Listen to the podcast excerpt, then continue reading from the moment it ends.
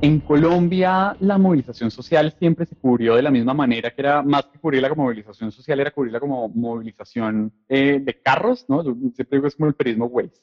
Entonces, si iba a haber una gran movilización en Bogotá, los noticieros y los periódicos lo que publicaban, lejos de, hablar de las causas eh, del paro, lo que hacían era decir, va a la marcha por la séptima, mejor agarre, si quiere llegar a su trabajo a tiempo, mejor agarre la Caracas o la Circunvalar o lo que sea. Entonces siempre se cubrió como un asunto de movilidad vial. Mi nombre es Alejandro Gómez Dugant y soy el director de la revista 070 y pues soy también periodista. Entonces cogían a una pobre señora, que además la escogían a la señora más cargada de bultos, ¿no? Que va cargando bolsas, o al señor que va eh, lleno de maletas o de carritos o de lo que sea, decirle, señor, señor señora, señora, ¿usted para dónde va? Para vos. ¿Y cuánto le falta para llegar a la casa? No, pues tres horas porque es que me cerraron el Transmilenio. Y no le parece colmo, si le parece colmo. Siempre se trataba de, de, digamos, como de marcar la idea de cómo los que paraban lo que estaban haciendo era dañándole el día a la gente bien que sí salía a producir. Los periodistas y medios independientes se han dedicado a tratar de derribar esa narrativa. El objetivo se ha centrado en mostrar los discursos de los manifestantes, y en las últimas protestas del paro nacional del 2021 ha habido un afán enorme por registrar todo lo que se pueda en términos de violación de derechos humanos, abusos policiales y todo tipo de violencias. Bienvenidos a El Válido de Séneca en nuestro especial del paro nacional. Yo soy Alexandra Rivera y hoy presentamos Cubriendo una marcha en las primeras manifestaciones que cubrí, sí me llegaba como esta, eh, como esta pregunta de, ah, ¿será que sí cuento que están tirando piedras? Como, ah, como esto los va a deslegitimar, no sé qué, pero nunca dejé de hacerlo porque independientemente de si uno está a favor o en contra de, de, la acción violenta, por ejemplo, de la intervención sobre el espacio público, eh, uno debe contar. Y, y, ese contar permite hacerse preguntas, permite abrir debates, permite ver, por ejemplo, la proporcionalidad de la fuerza mi nombre es Juan Diego Barrera Sandoval, eh, estudio ciencia política. En este momento trabajo en el convenio entre la Fundación para la Libertad de Prensa y la Comisión de la Verdad al respecto del proceso de escucha para periodistas como actores del conflicto. Eh, fundé el medio de Pasillo en 2018. Yo creo que cada hecho social tiene su particularidad y es único en ese sentido y es un grave error decir como que este paro es el mismo que otro yo siento que hay distintas eh, diferencias claves, eh, pero sobre todo siento que eh, ha cambiado mucho el, el, umbral sobre lo aceptable y lo no aceptable con respecto a la fuerza pública, con respecto a los civiles. No todas las personas que participan dentro de una manifestación tienen el mismo rol, tampoco las mismas motivaciones. Decidir salir a cubrir una marcha puede deberse a un sentimiento de impotencia, de intención de cambio, de mostrar los hechos desde diferentes ángulos, o para desmentir lo que se muestra en las noticias y plataformas tradicionales. Yo creo que un papel, em, y, hablo yo creo que por todos mis compañeros de la maestría, como el rol que hemos jugado en, en, estos momentos como tan, tan difíciles, ha sido supremamente importante. Y lo digo porque nosotros decidimos meternos de cabeza en, en, el proyecto que, de Fuente Abierta que construyó 070. Eh, muchos de nosotros y los que podíamos salir decidimos, digamos, asumir esa responsabilidad y salir a cubrir porque también personalmente yo sentía que era muy injusto lo que estaban mostrando en medios tradicionales. Yo me llamo Sandrine Exil, eh, tengo 23 años y estoy haciendo la maestría en periodismo en la Universidad de los Andes. Yo vivo con mi abuela, por ejemplo, y me parecía tenaz ver, o sea, esa palabra vandalismo y los vándalos me tenía hasta acá. Y no, y no solamente porque tal vez en redes sociales uno sigue gente como que van a mostrar las marchas pacíficas y, como que van a mostrar ese lado. Entonces uno tiene esa visión muy clara de qué está pasando y no es solamente lo que están mostrando en, en medios tradicionales. Y creo que para todos nosotros ha sido como un alivio poder descargar toda mm, como esa frustración ante, ante la información que vemos lo que hemos visto y lo que empezamos a ver demasiado pronto en este paro fue un tipo de violencia que no es explicable dentro del contexto de la movilización social, eh, que es la violencia del disparo y del gatillo, eh, de, el primer asesinato del que tenemos constancia, que es el de Cali, es un pelado que le pega una patada voladora a un, a un policía y que recibe de vuelta un balazo, o dos balazos creo que le pegan. Entonces, eh, en, este tipo de cosas se, tiende a hablar siempre de proporcionalidad. Yo creo que ese caso encapsula perfectamente cómo la, proporcionalidad de acciones está aquí completamente trastocada. Y se trata de decir que es que el pelado estaba robando un banco, que estaba no sé qué, dejando de lado que no importa, ¿no? Una, una, una un asunto que en 070 hemos tratado de ser como muy, muy estrictos con eso, es que no entramos a explicar qué estaba haciendo nadie antes de recibir un disparo por la policía, porque entendemos que no hay ninguna razón que lo valide. Eh, que, si, que ni porque estuviera tocando tambores en una batucada, ni porque se estuviera robando un banco, se debe disparar contra un ser humano desarmado en el contexto de una, de una movilización. A pesar de que las redes sociales son una herramienta de cubrimiento enorme, ya que ahora cualquier persona puede sacar su celular y grabar, un periodista debe respetar su papel de periodista. Y en muchos casos esto implica ser cuidadoso con qué captura y qué no. Yo pienso sobre todo una cosa ahí que es clave y es en los casos de violencia policial, pensar cómo cubrir de tal manera que no sea revictimizante. Eh, o sea, la persona que está viendo que hay un abuso policial necesita ver que hay un abuso policial y no a quién, ¿sí? No, no poner a esta persona como la abusada policialmente.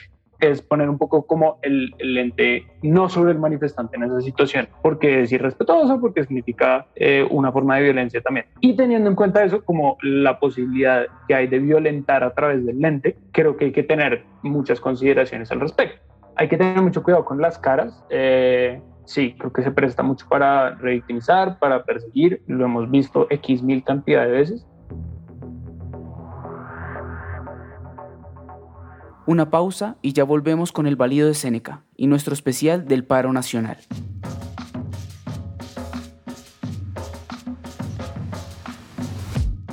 ¿Sabías que este periódico es una propuesta estudiantil independiente?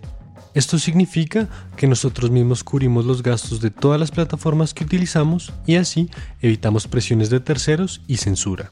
Si te gusta nuestro trabajo, te pedimos que consideres apoyarnos en Patreon con una pequeña donación mensual a cambio de algunos beneficios y de esta manera nos ayudes a seguir publicando. Sin importar el tamaño del aporte, tu donación puede hacer una gran diferencia. Puedes donar en periodicolunandino.com slash apoyo. En verdad, significa mucho para nosotros. periódicoluniandino.com slash apoyo. Hola, soy Natalia Giraldo, directora de Uniandino TV, y quería contarte que ahora tenemos canal de YouTube, donde estaremos subiendo contenido exclusivo. Suscríbete y dale like. Saber que te interesa realmente nos anima a seguir trabajando. Al cubrir una marcha, los periodistas asumen cierto riesgo. En estas últimas manifestaciones, la violencia ha sido uno de los principales protagonistas. Como periodista existe un deseo por estar ahí y capturarlo todo, pero hay límites, especialmente al momento de garantizar su seguridad. No hay ninguna foto, video o entrevista que valga la vida de un periodista. Nosotros empezamos con el cubrimiento ya más o menos después de, bueno, el, paro como tal fue el 28, o sea, empezó el 28 de abril, nosotros empezamos a salir la semana siguiente, exactamente. Y eso fue, fue complicado eh, porque ya estábamos muy predispuestos ante lo que estaba pasando y también porque pues estábamos contribuyendo al mapa de abuso policial eh, de 070. Eh, entonces ver todo eso, eh, estábamos viendo videos constantemente, por lo menos en una hora, 25 videos de cómo estaban maltratando a los ciudadanos y cómo se estaban vulnerando los derechos, que, que creo que eso me predispuso mucho. Sí tenía mucho miedo, incluso estando en las marchas, me daba miedo ver a la policía, desafortunadamente. Creo que es, que es, es una realidad salimos con un poquito más de miedo. Desde el 9 y el 10 empezamos a sentir un ambiente muy diferente al del año pasado. Cuando uno es periodista, a veces tal vez de manera también como muy inocente, creemos que un chaleco y una escarapela es como un escudo mágico que nos protege cosas y durante un tiempo lo era. Yo creo que en esta marcha en particular sabíamos que la noche era un caos. O sea que había que tener claro que en la noche, si uno decidía pasar más de 6 de la tarde en un lugar en específico cubriendo, había que asumir el riesgo que se corría, ¿no? Em, pero, uff, yo, yo la verdad no sé, yo creo que sí hay un límite y es cuando uno ya siente que uno está corriendo peligro.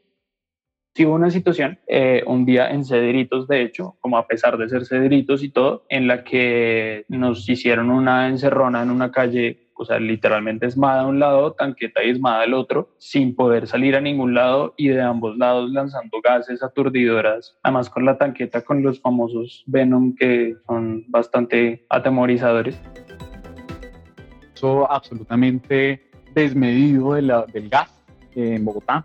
Eh, algo que además en medio de una pandemia como que toma toma otras, otros significados, ¿no? Una cosa que ponga en este momento de la vida a la gente a quitarse el tapabocas, a toser, a llorar, a rascarse los ojos, eh, pues digo, creo que es como una manera muy clara de, de impulsar al virus. Em, hemos visto, sí, como más acorralamiento de la prensa.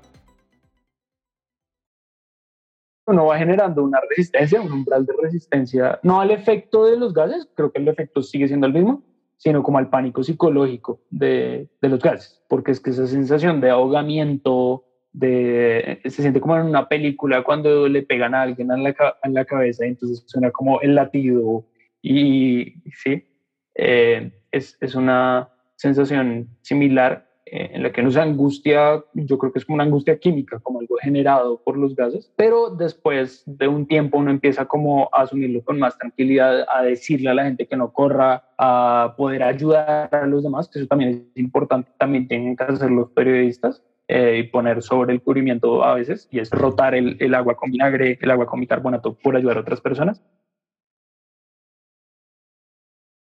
Cuando se está cubriendo una marcha es imposible poder reportarlo todo. Aquí es donde entra el ojo, la perspicacia del periodista. Y las preguntas que surgen son, ¿qué es eso que la gente merece ver de las manifestaciones? ¿Cuál es el sentimiento que trasciende las marchas y debo capturar en mi lente? Bueno, yo creo que mm, en esta marcha en particular sí me dio mucha curiosidad eh, la rabia. Eh, no, no, sé cómo, cómo expresarlo, pero sentía que la gente tenía mucha rabia y eso era algo que teníamos que mostrar. O sea, esta, esta protesta no es, ay, están pidiendo, o sea, ya se acabó la reforma tributaria, ya la quitaron, entonces, ¿por qué más piden? Y creo que esa rabia que, que uno puede como percibir y, y, en las preguntas como siempre hay, siempre hay algo que dicen como que más allá de, de, de lo que está pasando ahorita es, es una historia, es, es un pueblo que viene bastante oprimido y reprimido durante años, somos un pueblo que está cansado, que creo que no hay mejor manera de demostrarlo que, que ellos mismos diciéndolo.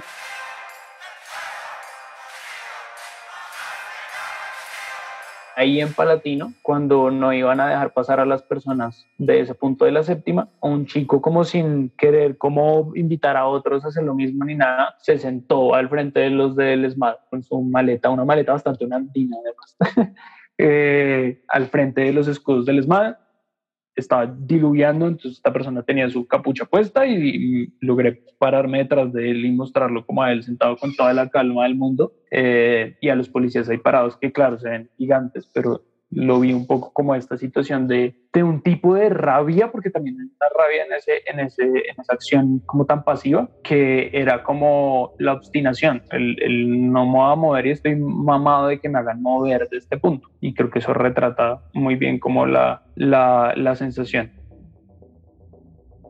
lo primero que le dijeron a la gente es usted no vaya a salir, su cuerpo en la calle es un peligro, ¿no? O sea, nos, nos, nos sacaron el, la carta del virus para decirle a la gente su cuerpo, su cuerpo en la calle es peligroso, eh, ustedes están poniendo en riesgo al país, la salud, la vida, etcétera, etcétera, etcétera. Y aún así la gente sale, lo cual es eh, tremendo, ¿no? Cuando la gente decide olvidarse de una pandemia mundial y olvidarse de que no han pasado un año desde que en Bogotá murieron decenas de personas por disparos de policías, eh, igual la gente sale, pues representa, digamos, como una desazón eh, y una pues un descontento muy grande. Yo creo que este, este paro, si el del 2019 estuvo marcado como por cierta esperanza, creo que veníamos como aún del ímpetu que nos había dejado esas épocas de, de la implementación del, del, acuerdo, en el que de repente creímos un montón en las instituciones y creímos un montón en la posibilidad democrática y creímos un montón en un montón de procesos políticos. Aquí yo creo que estamos, este, este paro arranca desde un lugar muy diferente, que es la desazón, eh, que es la bronca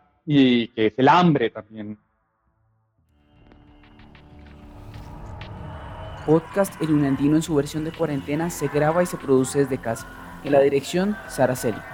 En la subedición, producción musical y producción editorial, Luis Ortiz.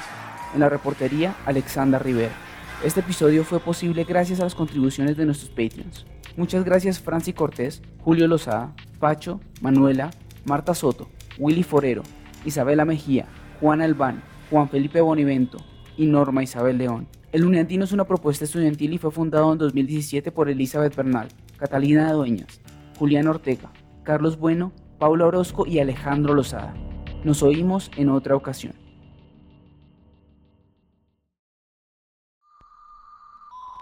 Me siento, digamos, en un episodio de Black Mirror, ¿no? Como que todos estamos grabando las muertes y demás, nadie está haciendo nada, pero, pero seguimos en esas, ¿no?